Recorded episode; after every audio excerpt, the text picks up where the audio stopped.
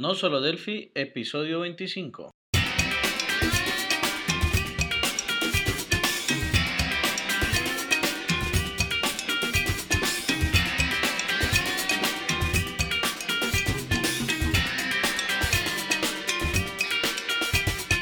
Bienvenidos a nodosolodelphi.com, el podcast, el programa donde hablamos, entre otras cosas, de Delphi. Mi nombre es Emilio Pérez, formador Delphi y MVP de Embarcadero de España. Y al otro lado tenemos a Johnny Suárez, experto en Delphi y también MVP de Embarcadero de Colombia. Hola Johnny, ¿qué tal? ¿Cómo estás? ¿Cómo ha ido estos días? Eh, bien, Emilio, eh, muy bien estos días, haciendo de todo un poquito. Eh, incluso por eso te sugerí el, tema para el podcast de hoy, el episodio de hoy, ha sido también porque ando haciendo una, una parte de migración de, de software de, de Delphi 5 a Tokio. Entonces quería, quería pues eh, hablar un poco del tema. Creo que no es que no es que haya sido algo muy, muy grande esta vez, pero sí. La experiencia que has tenido y todas las cosas, ¿no? Exacto, sí. Sí, porque muchas veces el, el día a día o las cosas que hacemos por ahí nos llevan como a, a- al tema de, de la semana, ¿no? Ujú, Sí, normal. También es cierto que hay mucha gente que se ponen a preguntar que si se puede pasar, si no se puede pasar. Y bueno, conocer la, la experiencia, pues siempre va a ser muy positivo para, para todos. Ese es el tema. ¿Y tú, Emilio, qué tal tu semana? Pues mi semana ha habido mu- muchísimo movimiento. He tenido pues cosas buenas, cosas regulares, eh, cosas malas en la, en la semana, pero la verdad ha sido un poco atípica porque estamos terminando la, la mudanza de la empresa y nada,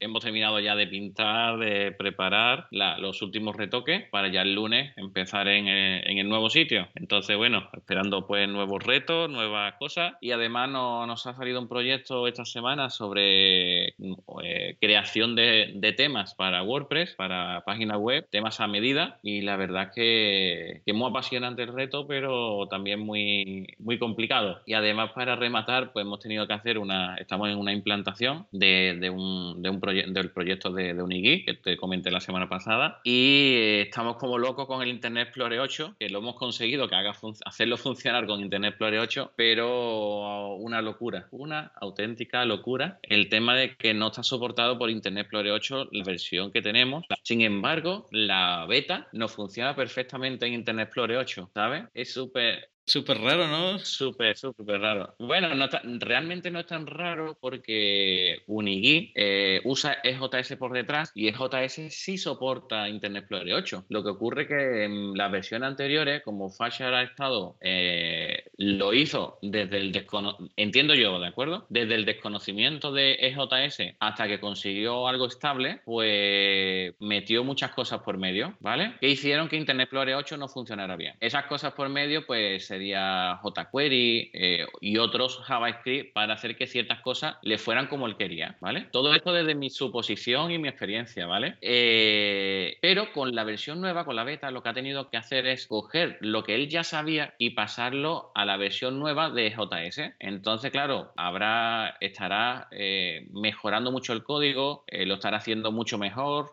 Como siempre, si escribimos código, la segunda vez escribimos un poquito mejor que la primera, ¿no? Sí, claro. Entonces, claro, el cómo lo estará haciendo ahora, pues será mucho mejor y utilizando menos cosas de tercero y, y lo- y entiendo yo que lo estará, que será por eso. Claro, al- utilizar la base como tal de Unigui, eh, absorbe o hereda todo ese tipo de, de características que ya vienen de Unigui, que no tiene que volver a hacerlas. Me imagino que será algo así, ¿no? Sí, lo que ocurre es que él ya tiene todos los componentes montados eh, para Delphi y lo que tiene es que traducirlo para que funcione con, con JavaScript, con EJS, ¿no? Y claro, ahora ha hecho la traducción para, para los EJS nuevos, que habrá tenido que hacer cambios porque es el funcionamiento es, bastante diferente entre otros. Entonces, claro, eh, al haber hecho esos cambios, pues habrá optimizado, mejorado, etcétera, etcétera. Entonces, claro, mm, el tema significa que, que, funciona en esa versión beta. Pero claro, ahora, como es beta, como es beta, nos da miedo irnos a ella, ¿me comprende? Porque poner en producción algo beta, pues también es algo arriesgado, por si hace cambios, si hay bugs grandes, etcétera, etcétera. Entonces, estamos ahí, hemos buscado la solución que la hemos encontrado para la versión que teníamos, para el EJS antiguo, pero para el NJS nuevo no, no, no hemos querido meternos en él. Sí, no, no, no han querido oficializar esa entrega con, con el beta de, de, Claro. de JS. No, es que es claro, es, es eh, natural, ¿no? Que no, no, no se quiera hacer eso. De hecho, mm, uno pensaría que para tener compatibilidad con una, un navegador anterior, uno debería ir a una versión anterior de Unigui. Y resulta que terminamos yendo, fue una versión más nueva, ¿no? Entonces, eso, a eso me refería ahorita que decía que es como raro. Sí, piensa que la versión que realmente es compatible con Internet Explorer 8 es eh, una versión también beta, la 096 o 94, no recuerdo exactamente qué versión era, pero era beta. Entonces, mm, hemos estado probando de diferentes versiones eh, para ver si había alguna que, sol- que solucionaba el problema o no, y nos hemos dado cuenta que las más nuevas lo solucionan. Funciona Internet Explorer 8. Lo que, el problema que nosotros teníamos, no sé si habrá otro problema por ahí, ¿me comprende? Eh, de algún componente de los que no estamos utilizando, pero de todos los que nosotros estamos utilizando, el, el que nos está dando el problema es en la rejilla, el que nos está dando más problemas. Y ahí es donde, donde hemos, teni- hemos tenido que, buscar una, una solución para ello. Pero es su- súper surrealista que, que haya empresas que, que tengan todavía Internet Explorer 8. Es súper súper extraño. y que lo exijan, además. Sí, sí, lo exigen porque además, como tienen una plataforma por detrás, que es una me- mega empresa, que, o sea, es Citrix, ¿de acuerdo? Pues por defecto, ese, ese entorno, a día de hoy, lo que ellos tienen puesto es esa versión de Citrix, pues te obliga a tener Internet Explorer 8. Sí, no, pues claro, es que es que ellos exigen esa, pues me refiero a Citrix, ¿no? Exige ese eh, ese navegador pues de una forma como es como absurdo eso, ¿no? Sí, sí, ahora nos dicen que sí, que están planteando migrar para una versión más moderna, pero que, bueno, que esperemos sentado, ¿no? Como se suele decir, ¿no? Sí, que, que no, que no lo esperemos para allá, que vendrá, vendrá algún día, o sea que normalmente a medio largo plazo vendrá esa versión nueva, pero ahora mismo pues tiene que salir la versión así. Entonces nos han dado, nos dieron de plazo esta semana y ya lo tenemos hecho, lo hemos, lo hemos conseguido el reto, pero uf, madre mía, entre, entre eso, lo de la, el el- la, la web que hemos hecho, que la verdad no, no está quedando, no ha quedado muy, muy chula, sí. que, que son plantillas a medida. O sea, ya estamos haciendo incluso las plantillas a medida para las personas que quieran, pues yo quiero que mis cosas estén arriba a la izquierda o en medio o abajo, es decir, programando todo a medida. Y la verdad que, vamos, estamos avanzando muchísimo, eh, nos hemos especializado mucho en, en WordPress y, y hacemos lo que, lo que decimos, no sé si por ahí se dice, pero aquí decimos auténticas virguerías con, WordPress. La verdad que nos quedamos impresionados todo lo que, lo que conseguimos hacer. Sí, no, no, por aquí no usamos esa palabra, pero la acabo de, de entender. Sí, ¿no? Pues nada, pues sobre todo todo eso. Incluso la, propia plataforma que, que tenemos aquí No Solo Delphi, pues tenemos WordPress por detrás y ya lo ves, la gente se puede, puede conectarse, puede registrarse, puede, le enviamos correo a través de- del propio WordPress. Cada vez que hay un post nuevo, una, un podcast nuevo, llega un correo a los que están suscritos, pueden ver cursos como, como hemos puesto, ¿vale? Aunque lo tenemos muy parados, pero eh, es muy probable que ya que tenemos la oficina nueva, eh, en poco tiempo pongamos una serie de cursos interesantes. ¿Verdad, ¿Verdad, Johnny? ¿Tú estás montando algo? No digas el qué Sí. todavía, ¿vale? Pero vamos a hacer un poquito de, de publi, ¿no? publi Sí. interna. Sí, claro, ¿no? Ahí estamos montando, montando algo, algún curso. Eh, ya hemos comenzado, pues, y, pero pues me dijeron que, que no dijera de qué se trataba, entonces hasta ahí, pues, es- puedo, puedo contar. Hasta ahí puedo leer, ¿no? Hasta ahí puedo leer, ¿no? Como había un, un concurso aquí en, en España, no sé si, si por allá habrá llegado, el 1, 2, 3, y en, y el No, concurso no leía una pequeña nota y para, para ver, para decir que te iba a tocar, ¿no? Un regalo o lo que fuera, ¿no? Y tú tienes que elegir de varias notas, pues cuál querías, que- cuál querías desechar, ¿vale? Para al final quedarte con una. Entonces, claro, él em- empezaba con una pequeña historia y decía, hasta aquí puedo leer, ¿no? Y claro, cuando tú la desechabas, pues seguías leyendo a partir de ahí y te decía el regalo que habías perdido. ¿vale? Ay, caramba, ¿y donde vaya botado qué? ¿En una casa o qué? Pues podría ser una casa, un coche, un Oh. viaje, un montón de sitios, o premios malos, ¿sabes? O sea, podría ser premios muy buenos o premios muy malos. Entonces, claro, tú ibas desechando y, y si desechabas los, los buenos, pues te quedaba después una cara cuando te tocaba lo malo. Ah, caramba, claro, le toca una paleta, me imagino que. Bueno, uf, un montón de, cosas, un montón de cosas. Podría ser cualquier cosa. Es que en la parte mala, podía, imagínate cualquier cosa. Hasta una, una docena de huevos podridos, por ejemplo. No lo recuerdo ahora mismo, pero porque no caigo, porque era, era cuando yo era pequeño, pero no, no sé ahora mismo, pero se me ha venido la imagen de pequeño, ¿verdad? Recuerdo de infancia. sí, es chévere. No, aquí no han llegado así muchos. El único concurso que llegó por aquí cuando hace mucho tiempo, uno que se llamaba El Juego de la Oca, eh, que haya llegado de allá de España, ese es el único que, recuerdo que haya llegado de allá. El Juego de la Oca yo ya era grande cuando, cuando lo echaron. ¿Sabes? Ah, claro, no es que yo tengo como, ¿qué? yo con estos 15 que tengo. Claro, claro, no, no, me acordaba ya, yo ya que no llevábamos tantos años, ¿no? broma, tampoco tanto, bueno. La verdad es que yo era muy pequeño con, con, ese concurso, entonces a lo mejor a, ti, pues más pequeño todavía, ¿no? Pues, ¿qué más, qué más tienes, Johnny? ¿Qué, ¿Qué más cosas? Porque tengo algo muy, muy chulo en mis manos de tapa roja que pone Delphi High Performance, que me ha llegado en el día de ayer. ¿Y cuándo lo compraste? ¿Qué ha pasado con tu, con tu libro? ¿No es capaz de cruzar eh, el océano? Todavía no puede. Se quedó, le dio un calambre mientras estaba nadando. creo que me ha tardado 10 días en llegarme. Y, y, viene, y creo que viene de Irlanda o de, o de Inglaterra o, algo así. Sí, ¿sabes? creo que es de Inglaterra. Ha tardado muchísimo. A mí me ha llegado muchísimo, me ha tardado muchísimo, pero a ti es que no llega. Sí, no, no, no llega y, y ya los vigilantes no, no miran ni siquiera el buzón. Cuando ya llego, ya, ya, ya dieron por perdido el tema. Pero pues, por lo menos de allá de, de Padbook, eh, me dijeron que volviera a enviar la información de envío, eh, la, la, dirección de envío, perdón, y eh, me lo envían ya vía Express. entonces me lo reenviaron, ya toca esperar de nuevo, a ver cuándo va a llegar. Vale, y no te dan un, un, un localizador ni nada? Todavía no me lo han dado. Eso me lo dijeron esta semana como el miércoles y pues ah, no sé si es que están despachándolo, imprimiéndolo, esperando a ver si llega el otro, no, no sé.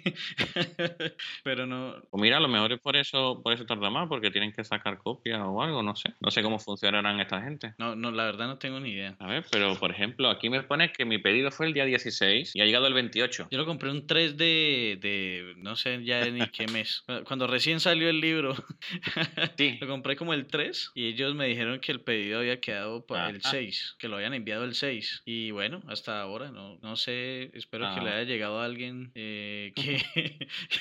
a tu vecino, a tu vecino, a tu vecino. Alguien que lo pueda aprovechar, no sé.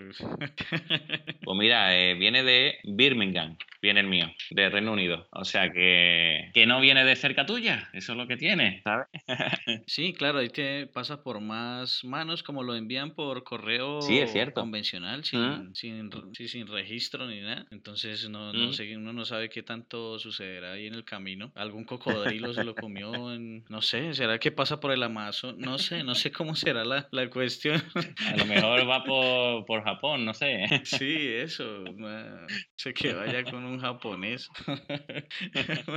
ni idea. Alguien de allí de la, de la aduana está estudiando ahora Delphi, ¿no? Puede ser también, claro. Como está de moda, está de moda, ¿eh? Delphi está bastante, bastante de moda, ¿eh? No, no quiero decir, decir mucho, pero quieras que no, la gente está empezando a, a pedir incluso programadores. En, en Sevilla hay una empresa grande que normalmente lo único que pide son programadores de Java, programadores incluso de COBOL, pero estaban pidiendo un equipo entero de desarrollo de Delphi. Me quedé impresionado. Sí, bueno, lo van a tener muy complicado porque en Sevilla hay pocos programadores de Delphi y normalmente, vamos, creo que van a tenerlo complicado. Ojalá, ojalá me equivoque, ¿no? Pero normalmente los que trabajamos con Delphi llevan muchos años ya, estamos muy asentados en nuestros puestos de trabajo y el que nos movamos de sitio nos va, nos cuesta, nos cuesta, ¿vale? Porque, por lo dicho, es por la, por la comodidad, ya conocemos el sitio, estamos bien, conocemos el día a día. Normalmente, pues la gente, el software también que está hecho, pues lo hemos creado, lo hemos ampliado, lo conocemos bien. Entonces, empezar desde un sitio nuevo y sobre todo en una eh, empresa grande que nos da el miedo de que somos un número más, etcétera, etcétera. No sé si me, explico, pero eh, creo, creo que lo, pueden tener un poco complejo, ¿vale? A no ser que sea a, cambio de mucho dinero, pero lo que, lo que digo, ojalá, ojalá me equivoque y haya más gente de la que yo pienso de, de programación Delphi. Para, para eso que tú dices, hay un dicho que, o una pregunta que, que se hace, dicen, ¿usted quiere ser eh, cabeza de ratón o cola de león, cierto? Entonces eso como que es el, el ejemplo como de lo, de lo que has dicho. Por ejemplo, pues uno puede estar en una empresa que está bien y va avanzando y va creciendo con ella, ¿cierto? Y lleva muchos años ahí creciendo con esa empresa, puede ser. Y cuando sale una empresa grande, a la, gente le da mucho miedo a veces afrontar esos nuevos retos, por lo que eh, yo creo que el miedo más grande que, que hay es el que acabas de, de, mencionar, que es pasar a, a, ser un número más. Ese es el número, el, el miedo más, más grande que puede haber, pero... Y cuando una persona está empezando, quiere meterse, quiere entrar en una empresa súper grande. Quiero trabajar en una multinacional. Quiero estar hablando en inglés todo el día. Quiero viajar, irme fuera, eh, que me envíen a no sé dónde. ¿Me comprende? O sea, tienes muchas hambre de ir ascendiendo, de ir subiendo y demás. Pero cuando te enfrentas ya a la realidad, ¿vale? Eh, hay personas que, bueno, han conseguido ascender, han viajado y demás, pero hay otro tipo de personas, por ejemplo yo, que no me gusta estar muy lejos de mis hijos. Entonces, claro, en cuanto he tenido hijos, pues ya no, eso de, de viajar de internacional y demás, pues me, me, he retraído un poco, ¿de acuerdo? No, no quiero viajar, no quiero irme fuera, ¿no? Quiero ver cada noche a, a, mi, a mis hijos dormir, ¿no? Quiero acostarlo cada noche, arroparlo, aunque sea, ¿no? Que si llego tarde, pues lo que hago es arroparlo, ¿no? Pero los veo, ¿me entiendes? Entonces, claro, el, eh, una empresa eh, grande, pues ya me llama menos la atención, ¿vale? Me, me llama menos. Y, en tu caso, más, o sea, sucede más por todavía porque ya tienes pues una empresa eh, que está establecida, que estás creciendo, entonces pues ahí hay menos, ¿no? Pero igual pienso que a veces, como dice ese otro dicho, el que no arriesga un huevo no, no tiene una gallina, ¿no? Sí, pero si, si lo ves, por ejemplo, la, la, la, empresa donde estamos, casi que tienen más poder mis trabajadores que yo. Todos, eh, cada uno de nosotros tenemos que ser los responsables de nuestros proyectos, llevarlos a cabo. Yo estoy como el, el de una orquesta con la batuta, ¿vale? Pero realmente eh, los que tocan son los, son los músicos, ¿vale? Entonces, claro, yo aunque esté un poquito en la sombra, pero me gusta que cada, que cada uno tome sus propias, sus propias cosas, sus propias responsabilidades. Por ejemplo, la, la, donde vamos a ir, incluso el tema de las obras y demás, casi todo lo ha gestionado una persona en vez de, en vez de hacerlo yo, ¿vale? Un, compañero. Eh, tú, por ejemplo, estás haciendo diferentes desarrollos, pero yo te digo lo que me están pidiendo y, y tú incluso hablas con, con, los clientes y demás, ¿vale? Sí. Entonces, que no es que eh, todo pase por, por, Emilio, porque lo que hay que conseguir es que cada, cada trabajador forma parte de la empresa y, cada, y si la empresa va, va bien, pues el trabajador le va a ir mejor. No, sí. no es el, el, tema de mega empresa, ¿sabes? De que tú eres un número, etcétera, etcétera. Por eso digo que ya me llama menos el, el, la idea de empresas grandes y, y, me llama más la atención las empresas tipo cooperativas. No, es que, es que además está el tema de que ver, ¿no? Cada, cada quien tiene como su automotivación y ahí mismo tiene su tema de autosuficiencia también, viene pegado como de la mano. Entonces, en una empresa pues como eh, que, no, que no tiene eh, todo ese tema pues de como burocrático, sino que es más bien ágil, rápido, es, es mucho más fácil como llevar a, cabo las, la ejecución de este, de este tipo de cosas, ¿no? Bueno, en, la, en las empresas normalmente eh, al, seguir un método, digamos, industrializado, eh, todo está registrado, todo está escrito. Si tengo que hacer, si tengo que hacer algo, hay un papel que me dice qué tengo que hacer. Por ejemplo, si, si tengo que llegar más tarde al trabajo, hay un papel que dice que tienes que escribir un correo electrónico con este texto a esta persona, por ejemplo, ¿no? Eh, eso, eso lo que hace es que la gente deje de pensar. Y si dejamos de pensar, dejamos de, de tener lo importante de nosotros, que los programadores lo importante que tenemos es que pensamos. Exacto. Y ese es el miedo que tiene todo el mundo de los programadores. Yo he estado en muchas empresas donde el, la gente que no es programadora tiene miedo de los programadores, ¿sabes? Y es por eso, porque pensamos, ¿sabes? No somos una máquina como hay muchos, por ejemplo, muchos tipos de empleo es, eh, por ejemplo, una persona de un supermercado. No le quiero quitar mérito, ¿vale? Pero si si tú tienes que estar pasando por una maquinita unos códigos de barra, eso es mecánico. Eso, eso tú puedes estar no pensando en lo que estás haciendo, ¿me comprendes? Sí, claro. Que, que funciona, ¿vale? Tú puedes estar pensando en otras cosas, tengo que hacer ahora esto, ahora me manda al otro lado, tengo que llamar a no sé quién porque hay que gestionar no sé cuánto, ¿vale? Pero mientras estás pasando el código barra, puedes estar pensando en esas otras cosas. Nosotros en la programación tenemos que estar pensando continuamente en el código que estamos escribiendo. No, como pensemos en otra cosa, se nos va el santo al cielo y no, y no, y no avanzamos. Por eso muchas veces mm, nos ponemos a trabajar, a trabajar, a trabajar y se nos pasa el tiempo volando porque estamos súper concentrados y, pensando. ¿Qué ocurre? Que cuando el programador levanta la cabeza y se pone a pensar fuera de lo que es su código, eh, aparecen cosas extrañas, ¿vale? Porque no están acostumbrada la gente a, que nosotros pensemos fuera del ordenador, ¿sabes? Y cuando pensamos fuera del ordenador, pensamos igual que cuando estamos dentro del ordenador, ¿vale? Es decir, si esto ocurre, entonces esto otro, y si no, ocurrirá esto otro, ¿no? Por ejemplo, ¿no? Así es. Entonces, claro, cuando, por ejemplo, en los sindicatos de trabajadores hay gente que, son informáticas, pues son mucho más temidas, ¿vale? Porque son capaces de ponerse en todas las situaciones, crear todos los casos de uso posibles para, para conseguir que el resultado sea lo más óptimo. No sé si me explico, ¿no? Sí, no, eso, eso pasa en la vida cotidiana, nos, nos sucede, ¿no? Sí, sí, por eso te digo que mm, le, le, da un poco de, de miedo o pánico cuando el informático informático intenta, o sea, informático, el programador intenta buscar la solución óptima a su problema, ¿vale? Eh, en el mundo real, ¿vale? Por ejemplo, no sé, para conseguir una subida de sueldo, para conseguir que se trabaje menos, menos horas en la empresa, eh, que todo el mundo salga a la hora justa, etcétera, etcétera, ¿no? Cuando, cuando es un, un informático tenemos la mentalidad más cuadriculada y entonces aceptamos menos, menos, menos tonalidades. Es decir, o es blanco o es negro, pero el gris, pues, por lo menos la, experiencia que yo tengo, pues cuesta mucho. Sí, de hecho hay un chiste, no sé si puedes echar aquí chistes. Venga, inténtalo. A ver qué tal. qué, nos dice la audiencia, a ver qué nos dice la audiencia. No, por favor, no más chistes, no. No, pues. Va a ver que, que una, una, novia le dice al, al, novio que es programador, le dice, ve a la tienda y tráeme cinco papas. Y si hay huevos, tráeme tres. Y entonces él le trajo, él fue a la tienda, vio, vio que habían huevos y le trajo las tres papas.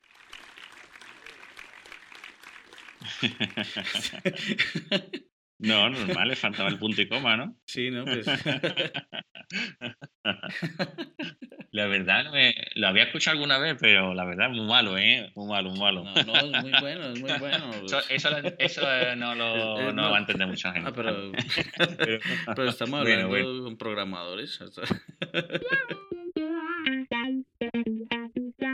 Eh, seguimos, ¿no? Porque vamos, en, la introducción, como hemos puesto este formato nuevo, no sé si seguirá gustando después del día de hoy, con chiste incluido, pero, pero bueno, hemos alargado mucho la, introducción porque, bueno, creo que creemos que, es interesante contar esta experiencia y, bueno, vamos a ir a la sección del tema de la semana, donde vamos a hablar sobre migraciones. Eh, ¿Migraciones de qué estilo, Johnny? ¿Por cuál empezamos? Porque me han dicho que hablo mucho, entonces te voy a dejar a ti hoy empezar con migraciones y tu experiencia con, con Delphi en ellas. Eh, bueno, eh, yo tengo en la mente que vamos a hablar de eh, migraciones del tipo, digamos, hoy en día como Delphi está cogiendo tanta fuerza, la gente, tanta fuerza otra vez, la gente está pasando sus proyectos anteriores, por ejemplo, los que tenían en Delphi 5 o en Delphi 7 lo están pasando a Tokio, por ejemplo. Entonces, en ese sentido, pues, se da cuenta uno que Delphi está cogiendo mucha fuerza porque pues me ha tocado hacer varias migraciones eh, últimamente. Eh, he tenido pues eh, no todo el tiempo, pero sí varias, varias. O petición de cotización de una migración, entonces uno se da cuenta pues que la gente quiere hacer este tipo de, de trabajos nuevamente. Entonces, sí, entonces me he encontrado pues con migraciones del tipo, por ejemplo, la más típica, que es pasar de BDE a FireDAC o de, o de DB a DB Express a FireDAC, ¿cierto? O está también la típica, bueno, para esa que es pasar de BDE a FireDeck, hay varias herramientas eh, eh, por ahí, que son, por ejemplo, la Refine, que es la que ofrece Embarcadero, que es gratuita, y lo que hace esta Refine es buscar las unidades y buscar los, mm, los puntos DFM y reemplazar todo lo que encuentre, digamos, un T-table, entonces lo cambia por un TF table y sus propiedades también las cambia. Él utiliza per, eh, per regex, o sea, la sintaxis de, de regular expression de, que utiliza per para poder encontrar y reemplazar lo que tiene que reemplazar. ¿Pero necesitamos tener instalado per? No, no, no, no necesitamos ah. tener instalado per, sino que es la sintaxis de, de la regular expression. De esa, de esa expresión regular. Vale, una pregunta. Eh, ¿Te convierte los DFM a, de binario a texto o hay que pasarlo antes? Hay que pasarlo antes y el sí ya. Sí, hay mucha gente que no sabe que los DFM pueden tener dos formatos, binario o, texto. El texto es que lo abres con el blog de notas y lo lees tal cual. Y el binario, cuando lo abres con el blog de notas, se ve unas eh, letras muy, muy extrañas, ¿no? Unos códigos muy extraños, ¿no? Entonces tenemos los, dos, los dos formatos y nada, en el Delphi, botón derecho sobre el formulario y View as text, o sea, perdón, eh, text DFM marcado desmarcado. Ajá, sí, así es. Entonces tenemos que tenerlo como texto para poder que él haga esto. Entonces tenemos otra herramienta que es, esa sí es de pago de un brasilero, eh, no recuerdo su nombre, pero la, la página es Delphi Parser. Eh, no sé si la has visto. Uf, uf, súper. Muchísimo. Eh, se publicita muchísimo en los grupos y en Delphi Solidario en Facebook. era un continuo bombardeo, ¿sabes? De, de parsea, parsea de todo pasea de todo. ¿Quieres pasar de VCL a Unigui? También hay paseador. Madre mía. Exacto, sí. Bueno, entonces, eh, eso, ahí está. ya lo dijiste. El, sirve para pasar de todo. Ese lo he probado, no lo, no lo he, eh, o sea, solo he utilizado la versión gratuita. La, versión gratuita. Sí, ¿Mm? pero realmente hasta ahora, la, para pasar de BD a Firedeck, pues hasta ahora no, no lo he necesitado así como que diga, oh, no, es que lo, lo, necesito, no. Con el Refine me ha sido suficiente hasta ahora. El problema con el Refine y todo, con todo en general, es que no no hay una 100% de compatibilidad entre un origen y un destino, ¿no? Sí, no, claro, siempre hay que... Hay que probar la aplicación entera para ver si... ¿No? ¿Hay que probarla entera o no sería necesario? Sí, hay que probarla completamente porque eh, no solo eh, en las aplicaciones no solamente utilizamos o no, o no solíamos utilizar cuando usábamos Delphi 5, Delphi 7, así, no solamente utilizamos T-Table, T-Query, eh, ¿cierto? Sino que también solíamos hacer el tema de usar, por ejemplo, he visto proyectos donde tienen, por ejemplo, eh, RX Query, el transaction, sí, el transaction es otro, es otro componente de, pero mm, eh, depende también de si la persona utilizaba, digamos, la conexión, punto transaction, start transaction, ¿cierto? Pero hay gente que utilizaba componentes que dependían de BDE, entonces ahí es donde ya se complica un poco más la cosa, porque por ejemplo, si usan el RX Query, por ejemplo, que utilizaba macros y todo este tema, resulta que eh, FireDeck tiene en el tQuery también usa macros, pero eh, la señal del macros, eh, de la macro, el, el, el, carácter de macro que indica macro es, es diferente, es otro. Entonces ahí sí ya toca como buscarle pues la forma de, de pasarlos todos. Siempre es como mucho tema de creatividad. Por ejemplo, uno de los componentes más complejos que he visto para pasar eh, de Delphi 5, por ejemplo, a, a Tokio, ha sido el Dev Express, que es el, el de las grid bonitas, la Quantum Grid y todo esto, ese componente ha sido muy complejo porque, porque eh,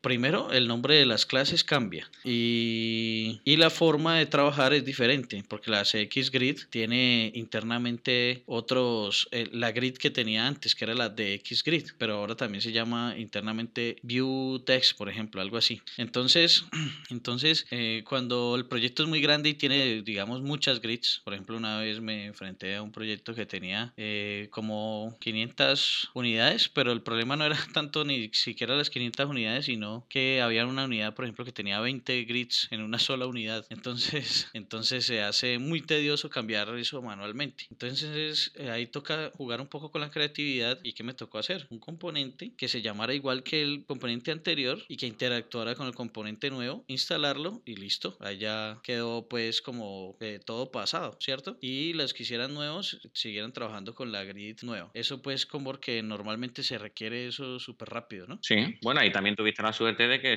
no, de que había cambiado el nombre y no estaba siendo usado por nadie. Porque en teoría es porque lo que estaba haciendo es migrar un grid, ¿no? De Delphi versión anterior a un, a un Delphi nuevo, ¿no? Pero los mismos componentes, ¿no? El mismo grid, ¿no? Sí, exacto, de la misma casa, pero lo que pasa es que ellos no tienen una grid eh, nueva, sino que, eh, o sea, no, no migraron su grid, no la migraron, sino que hicieron una grid totalmente nueva. Entonces, al hacer un componente que se llamara como la grid vieja, que interactuara con la grid nueva, pues cuando tú abres el, el sistema viejo, pues él cree que el, que el componente que está llamando es el que hiciste. Entonces... Sí, igual que si tú hicieras ahora un RX query, un RX query, ¿no?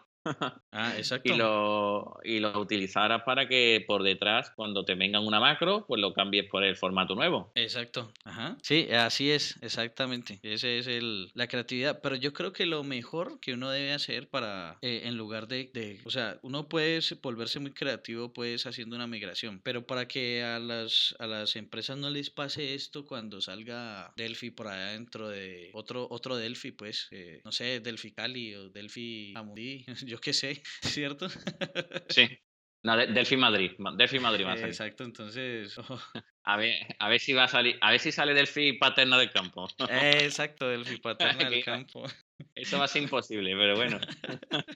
Ese, ese, cuando salga Delphi paterna del campo, entonces entonces, yo creo que la mejor forma de hacer eh, eh, migración es eh, prepararse para ella. Entonces, cuando uno está programando, en lugar de usar, por ejemplo, el T-Query o el TF de query, usar el, el T, no sé, propio query, algo así. Entonces, uno hace como el mapeo ahí de una vez, así sea simplemente llamar la otra clase y cuando vaya a migrar, pues le coloca las propiedades nuevas y listo, migra. Es fácil. Yo donde he tenido siempre muchos problemas en mis migraciones era en un equipo que tenía mucho la costumbre de usar el with, ¿sabes? Eh, con este objeto, entonces, y después enviarte las propiedades debajo directamente. Entonces, claro, eh, e-, era difícil saber de qué tipado era o buscar patrones que sea punto eh, punto lo que sea, ¿no? Era, era difícil encontrarlo porque, claro, mm, ya, ya empezaba, ya tenía el with por delante y no sabías de dónde venía, ¿me entiendes? Entonces, esos proyectos eran los más complejos complejo para, para mí para migrar. Entonces, desde, desde, ese momento, en esa empresa prohibieron usar el WIF, ¿sabes? De hecho, eh, trabajar con el WIF, eh, con el, eh, se vuelve un enredo, eso visualmente es bastante molesto, la verdad. Sí, vamos, nosotros trabajamos con el Delphi 7 todavía, pero migramos de BDE a lo de DFAR, a los ODA, los Oracle Data Access, ¿vale? Porque la velocidad que tenían esos componentes era mucho, muy superior a, a los BDE. Entonces, entonces, claro,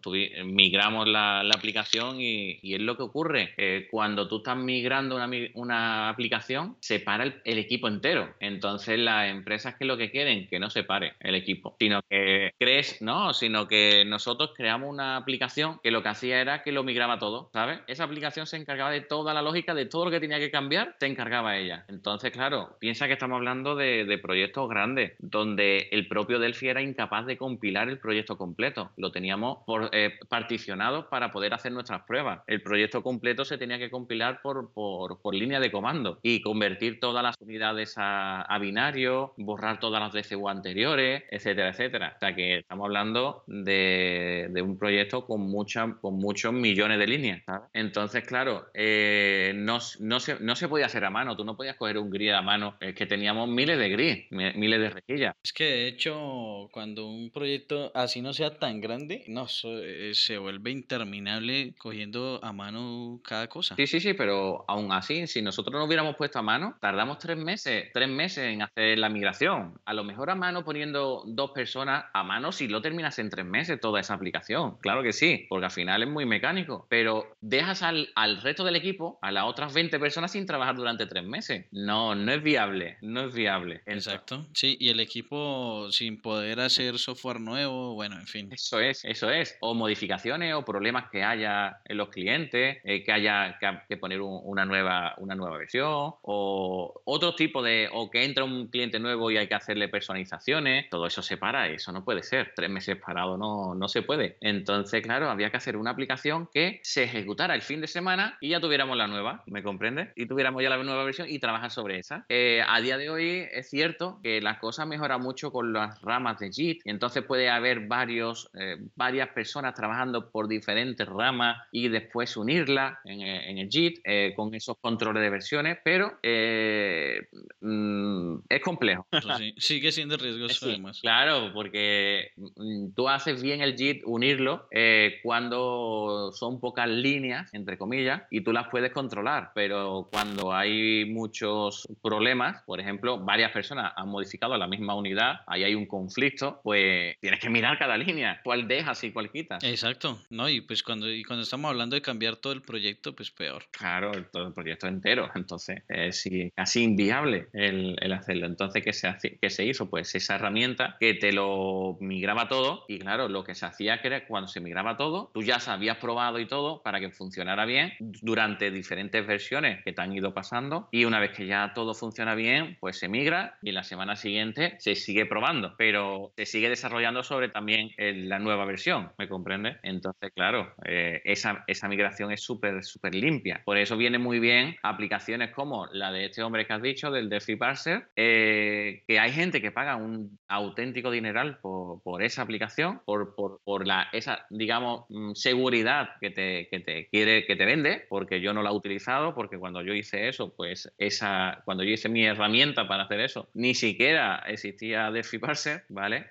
Fue hace más de 10 años. Sí, porque Delphi Parser es relativamente eh, nuevo, ¿no? Tiene como que, como 3 años. Yo, oye, viéndolo por redes sociales llevo un año, año y medio. No lo sé, no sé cuánto tiempo tendrá Delphi Parser en sí, ¿vale? Pero es cierto que el que tú has comentado, ese Refine, creo que es esa herramienta, ¿vale? Porque lo digo de, de, de cabeza, de, de vídeos que he visto y de veces que lo he utilizado. Pero tú le pones un ficherito, eh, le asocias el ficherito y, él, y en ese fichero viene todo lo que tiene que hacer, todas las modificaciones que tiene que hacer, ¿sabes? Entonces, mucho más. Y, y si se le da bien las expresiones regulares, ¿no? Que tiene lo suyo. Sí, tienen su, su, cuento, ¿no? Uf, son, mortales. Pues entonces mm, se puede hacer una aplicación inicial con eso y después las otras cosas que tengas que hacer, digamos, más a medida, pues lo que hace es ir sobre, ese, sobre esas posibilidades, ¿no? De hecho, por ejemplo, otra, otra forma que, que vi que me pareció interesante, sino que la verdad no la utilicé, pero me pareció también interesante, es que por ahí en, en, en GitHub vi una donde tenían puros componentes, eh, por ejemplo, T-Database, T-Query, que son los DVD, ¿cierto? Eh, T-Table, pero realmente eran FireDAC. Entonces uno lo que hacía era instalarlos y ya. La verdad que está muy curioso. Sí, en GitHub, en alguna página por ahí, bastante práctico, ¿no? Sí, sí, sí, porque tú trabajas con ese T-Query de siempre y al final el BD era eso, ¿no? El T-Query, ¿no? Otra, otro tipo de migración que, que he estado, que, que podríamos hablar es, por ejemplo, la gente que quiere pasar de BSL a FireMonkey. Ese, para eso también hay una herramienta que se llama Media Convert, que le ayuda a uno pasar incluso, por ejemplo, en BCL uno utilizaba mucho el tema de un query pasado, pegado a un data source y una grid, ¿cierto? Y el Media Converter incluso es capaz de pasarte eso a binding automáticamente, sí. Entonces, pues es, es muy chévere, ¿no? Eh, pues me imagino que para las aplicaciones, digamos, de escritorio, si uno quiere portar su aplicación BCL a, que trabaje también en Mac, por ejemplo, entonces le corre el Media Converter y va a funcionar, te, te va a ayudar con el trabajo, no te lo va a hacer todo pero sí te va a ayudar con gran parte del trabajo. Lo que sí no recomendaría es correrlo en dispositivos móviles, porque sí es una filosofía totalmente distinta, ¿no? Sí, pero para pasarlo, por ejemplo, al Mac, sí, ¿verdad? Exacto, sí, para pasarlo al, Mac sería muy bien. Muy interesante. En Midas viene con Delphi, ¿verdad? Una versión básica. Creo recordarlo. Pero ese es MIDA, ¿no? MIDA Converter. Sí, Sí, porque, sí, porque uno se, se confunde con Midas, ¿no? sí, bueno, es cierto. Porque yo al principio pensaba que era un convertidor de, de Midas, de, de, esos componentes con su provider y todas sus cosas, ¿no? Sí, yo también pensaba eso al principio. pero digo, viene con Delphi una versión recortada, ¿no? ¿O qué diferencia? ¿O ¿Has necesitado tú en algún momento la comprar la otra o algo? Eh, pues no, no la he utilizado, pero, pero lo que pasa, la diferencia creo que es la cantidad de, de, formularios a pasar o la cantidad de componentes que él es capaz de pasar la versión eh, simple que ya viene con Delphi o la profesional. Eh, he hecho algunas pruebas con él y pues han funcionado bien. He puesto bastantes componentes, los he pasado, pero ya un proyecto serio, pasarlo de ahí a los otro lado no lo he hecho, la verdad. Pero ahí está la posibilidad. Vale. Pues la verdad muy, muy curioso lo de, lo de Mida. Yo cuando tú me dijiste lo de migraciones, claro, a mí como, como mi parte de la empresa lo que nos dedicamos es a migraciones, pero de base de datos, pues me chocó un poco, me chocó un poco en Delphi hablar de, migraciones. Digo, pues mira, nosotros migramos de, Oracle a, a PostgreSQL. Una, enseñamos a migrar, mejor dicho. Damos, damos esa formación de diferentes herramientas. Pero la verdad es que si te pones en, en el sitio, eh, una migración de, dentro de, versiones de Delphi son traumáticas. Eh, hemos dicho solamente cambios de componentes, pero ¿qué pasa con el Unicode? Con el Unicode, exacto. O con los componentes de terceros, que es Oh, eso es, eso es. Los componentes terceros son horribles. Es decir, no, no porque sean de terceros, sino porque existían en una versión y en la nueva no existen. Porque desapareció la empresa, porque le ha cambiado el nombre, como has comentado con, lo de las rejillas, eh, por cualquier cosa, cualquier cosa. Eh, sí, entonces, cuando, cuando desaparece la empresa y no existe el componente, pero uno tiene el código fuente, ahí es donde empieza uno a lidiar más que todo con el tema que comentabas ahorita, el Unicode, pasar de, de ANSI a Unicode, todo ese tema, ya le toca a uno manual porque qué más hace. Y, y teniendo el código fuente, viene para la versión de, de, de, Delphi que, tienes, luego tienes que pasar, convertirla también a, la, a las versiones nuevas, o que, que no, es tan, no es tan directo siempre, perdón. Y aún así, de todas maneras, es más fácil, digamos, pienso yo, migrar de una versión de, de Delphi a otra que en otros lenguajes. Por ejemplo, mira lo que les pasó a los de Microsoft. Ellos venían usando Visual Basic, se llamaba, ¿no? Visual Basic, y pum, se lo cambiaron para .NET. O sea, haga todo otra vez. Totalmente. Y bueno, y en el tema de mobile, mobile fue una locura. Eh, yo estuve programando en uno que era mobile versión 8.1, que no tenía nada que ver con la 8.0 estamos en, Mobile 8, que ¿por qué me lo cambias tanto? Y después sacaron otra, otro paradigma nuevo, que eran las universales, aplicaciones universales, y ahora otra vez me lo cambia todo. O sea que mm, el tema Microsoft, porque tiene mucha gente y muchísima publicidad, pero yo cada día estoy más contento con, con Delphi. Exacto, es que en Microsoft, eh, pues, o sea, hay unas cosas estupendas también en Microsoft, ¿para qué? Pues, pero eh, eh, sucede mucho lo que decía Joel Polky, es que es el apellido de él, eh, no recuerdo, que él trabajó en Microsoft, que prácticamente él comentaba en uno de los artículos, no, no lo tengo aquí presente cuál es, pero él comentaba en uno de los artículos que que una de las técnicas, digamos, de Microsoft es entretener a los demás. Digamos, eh, a usted le toca pasar de tal conexión a tal conexión, le toca pasar de, de este lenguaje y volver a programar en, en, el mismo lenguaje, pero con características nuevas. ¿Para qué? Para que simplemente no haya gente que se le ocurra hacer otra vaina, sino que estén concentrados todos en hacer esos cambios para poder llevar a cabo sus productos. Digamos, él, mencionaba ese tema y, y, mira que es muy parecido a lo que acabas de mencionar, ¿no? Entonces, pues también son como, como técnicas que utilizan al tener tanto poder, tanto, tanta gente detrás también, ¿no? Que, que pueden hacer que ellos puedan utilizar ese tipo de técnicas. Pues la verdad que, que sí, porque al final lo que tiene a todo el mundo entretenido y aprendiendo cosas y certificaciones tiene una barbaridad. Yo me recordé, recordé por un grupo que estoy apuntado hace poco, las certificaciones que tiene, que tiene Delphi y, y es que ni siquiera nos, nos ponemos a querer sacarlas nosotros, ¿sabes? Eh, porque bueno, son dos solos, es ahí, en cualquier momento hacemos el examen y bueno, puede ser que aprobemos, puede ser que suspendamos, pero no le damos valor, no le damos valor. Mientras que si tú te vas a, Microsoft, tienen una rama de certificaciones y de cursos por detrás que están asociados a esas certificaciones enormes. Te vas a Java, te vas a Java igual, ¿sabes? O sea, y además te ponen un logo súper chulo que dice, soy mm, OCA. ¿Y qué significa OCA? Pues es la, eh, Oracle, la certificación asociada, asociada a Oracle, pero para Java. Y te queda diciendo, bueno, vale, eh, muy bien, ¿sabes? Y la, y la, gente lucha por, y se pelea y, sale, y salen concursos donde piden que tengas esa, esa certificación y demás. Y, en, y en tema Delphi, conozco muy poca gente certificada, la verdad, o que hayan intentado hacer el examen. Y yo me lo estoy planteando hacerlo, la verdad. Tengo, tengo curiosidad de, de hacerlo. Sí, por ahí, de hecho, en el Embarcadero Academy está económico, ¿no? Sí, no muy caro, no muy cara la certificación. De hecho, eh, yo busco por acá en un momentico. La última vez que lo vi, es que son dos certificaciones prácticamente, ¿no? Está la de Developer y la Master. Y el examen cuesta 49 dólares de la Developer y el Master, el Master no lo veo aquí, eh, no sé. claro que, por ejemplo, aquí, ah, ya lo, ya lo vi, el Master cuesta 149 dólares. Entonces, sí, es, es lo que tú dices. Eh, de hecho, las certificaciones en Microsoft hay muchas que son gratuitas, que eso es como, creo que esa es la parte de marketing que, que pega muy, muy bien en, en, en, el tema de Microsoft, ¿no? Bueno, la verdad que Microsoft es... Eh, te doy muchas cosas gratis, pero cuando tienes que pasar a la, a la acción, a la de verdad, sí. Eh, es eh, complejo. Venga, que era mentira. Es complejo, porque siempre decimos, ¿no? Es que la, eh, no son baratas la, las licencias de, de, Delphi, etcétera, etcétera, ¿no? Uh -huh. Pues ponte a comprar licencias de, de Microsoft, Ajá. ¿sabes?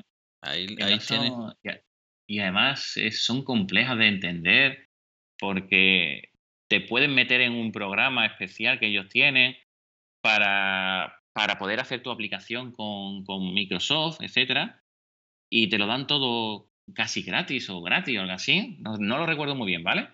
Para, era un programa para startup. Pero claro, una vez que esa startup crece, te, te piden que pagues. ¿Me entiendes? ¿Sabes? O sea, después también juegan mucho con, con, los paquetes. Es decir, cuando tú te apuntas, es que no, no recuerdo cómo se llama, el MSDN o algo así. Pues hay ciertos tipos de MSDN que te dan lo, los sistemas operativos, te dan el Visual Studio, te dan un montón de cosas. A los estudiantes de la universidad de por, de por aquí le dan una, un MSDN y tú entras dentro y te puedes descargar el Office, te puedes descargar la última versión del Sí. Windows, eh, Ya, te puedes instalar pues, un montón de cosas, ¿me comprendes? Y que si te pones a mirar por ahí, sí, sí, te pones a mirar por ahí y eso vale un dineral, todo lo que te están dando por el MSDN. Y, e- y esa es su estrategia de marketing. Mm, Todos los, todos los universitarios aprenden mis herramientas, están cómodos con mi herramienta y después, ¿qué van a usar en, la- en los trabajos? Eh, mi herramienta, ¿sabes? Hay que hacerle más fuerza al tema de las universidades con, con embarcadero. Es el tema este de el que hablamos el otro día, donde dan licencias también a las universidades. Eh, deben hacer como más marketing por ese lado para poder, eh, aunque no sé, algo deben estar haciendo bien porque la gente está volviendo otra vez, está regresando a, a, a Delphi. Sí, yo por ejemplo, a los, la- donde estoy dando las clases, a los alumnos, les tengo que enseñar a, a ser buenos desarrolladores, ¿no? Y eh, uno de los objetivos es sacar certificación de Java. ¿Qué ocurre? Pues que como tengo que enseñarles que sean buenos desarrolladores, pues les estoy enseñando diferentes herramientas de programación. Y una que le he puesto ha sido Lazarus, por, por facilidad, ¿no? Pues eh, se han quedado súper encantados. Querían saber más, querían hacer más cosas, ¿sabes? Y cuando le he puesto cómo se hace en Java el entorno visual, eh, me han dicho, qué porquería.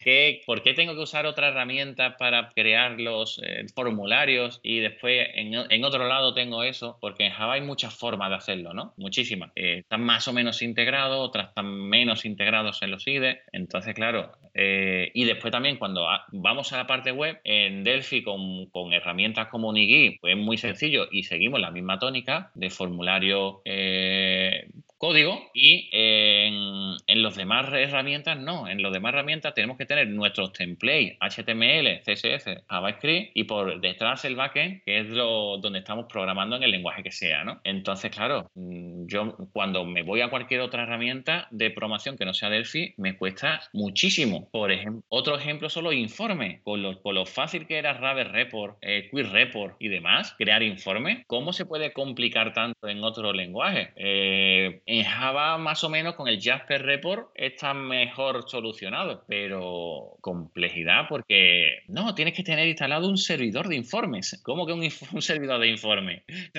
¿Cómo que un servidor de informes? Y yo lo quiero tener en la aplicación, ¿sabes? Cuando hablo con alguien que utiliza otras herramientas, para uno es como tan sencillo ver que todo está integrado o simplemente tengo que instalar tal cosita y ya. Ellos empiezan a hablar de eh, servidores de no sé qué y, y tienen unos términos pues eh, para cada cosa y como tan separado y uno simplemente es Delphi y ya. O sea, y hace lo mismo con la misma potencia, con la misma velocidad, con el, cumple los mismos objetivos. Entonces, no. Sí, sí, era cuando usábamos Crystal Report, que tenías que hacerlo en, en, un RPT separado y se nos hacía raro.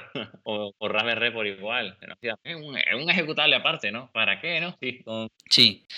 Claro que eso, eso tiene sus ventajas. Por ejemplo, ahorita en Fast, con Fast Report hacemos un FR3 separado y podemos dejar que nuestros clientes utilicen, modifiquen su, su, reporte. Y también tiene uno la posibilidad de montar un servidor de reportes con, Fast Report. ¿Para qué? Para, por ejemplo, ese mismo reporte que uno creó, lo puede volver web y en ese servidor uno puede entrar y por la página web y ver ese reporte y enlazarlo a otro, hacer como, mm, ¿cómo se llama eso? Multi, multi árbol, como navegabilidad, ¿cierto? Drill down, ¿cierto? Hacer drill down y e ir a otro reporte que se ejecute y todo se demuestra en página web. O sea, pero, pero pues es como dentro del esquema del, del RAD Studio, ¿no? No, no toca ir a, a especializarse pues en, en una cuestión ahí para poder montar unos reportes. Sí, pues por aquí hay muchísimas empresas que se gastan unos, unas millonadas, o sea, millonadas no, pero muchísimo dinero en, en esas plataformas web. Es que no, no, caigo ahora mismo cuál es el nombre, ¿vale? Pero es para crear cuadros de mando, ¿vale? Y claro, eh, crear cuadros de mando a partir de mm, conexiones a una base de datos, etcétera, etcétera, pues.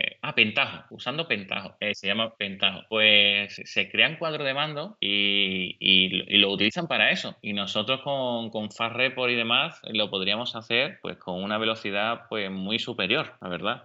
Claro, por ejemplo, en Pentaho o, podríamos integrar también Delphi con Pentaho, o sea, depende de lo que uno necesite, por ejemplo, ah, cuadros de BI para, para tener como eh, interacción que los gerentes puedan ver fácilmente. Podríamos integrar, por ejemplo, una solución de Microsoft Power BI, por ejemplo, o Pentaho, ¿cierto? Sin, sin ningún problema. Pero al mismo tiempo podríamos podríamos hacer, eh, montar un componente, los componentes, por ejemplo, está el Pivot Cube para, para Delphi o está el mismo Fast Cube y poder montar nuestro propio BI ¿cierto? O interactuar con, con Excel, mejor dicho, es que aquí tenemos todas las posibilidades, tanto las sencillas como, como las más las más complejas y que sí. Pues bueno, Johnny, ya creo que hemos explotado mucho el, el tema de las migraciones. Quizás otro día mmm, decimos cómo hacemos migraciones de base de datos que también son interesantes, no solo la, la de Delphi en sí, porque en todos los sitios donde he estado también se han tenido que hacer migraciones de base de datos. Eh, tengo Firebird de una versión, quiero pasarla a otra. Eh, tengo este software hecho en, en, BDE que era para un Oracle y ahora quiero pasarlo para un PostgreSQL o mm, en diferentes, diferentes formatos. Entonces, incluso desde de base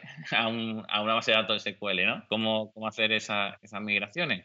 Entonces vamos a tener que llamarle a ese otro tema migraciones de bases de datos específicamente.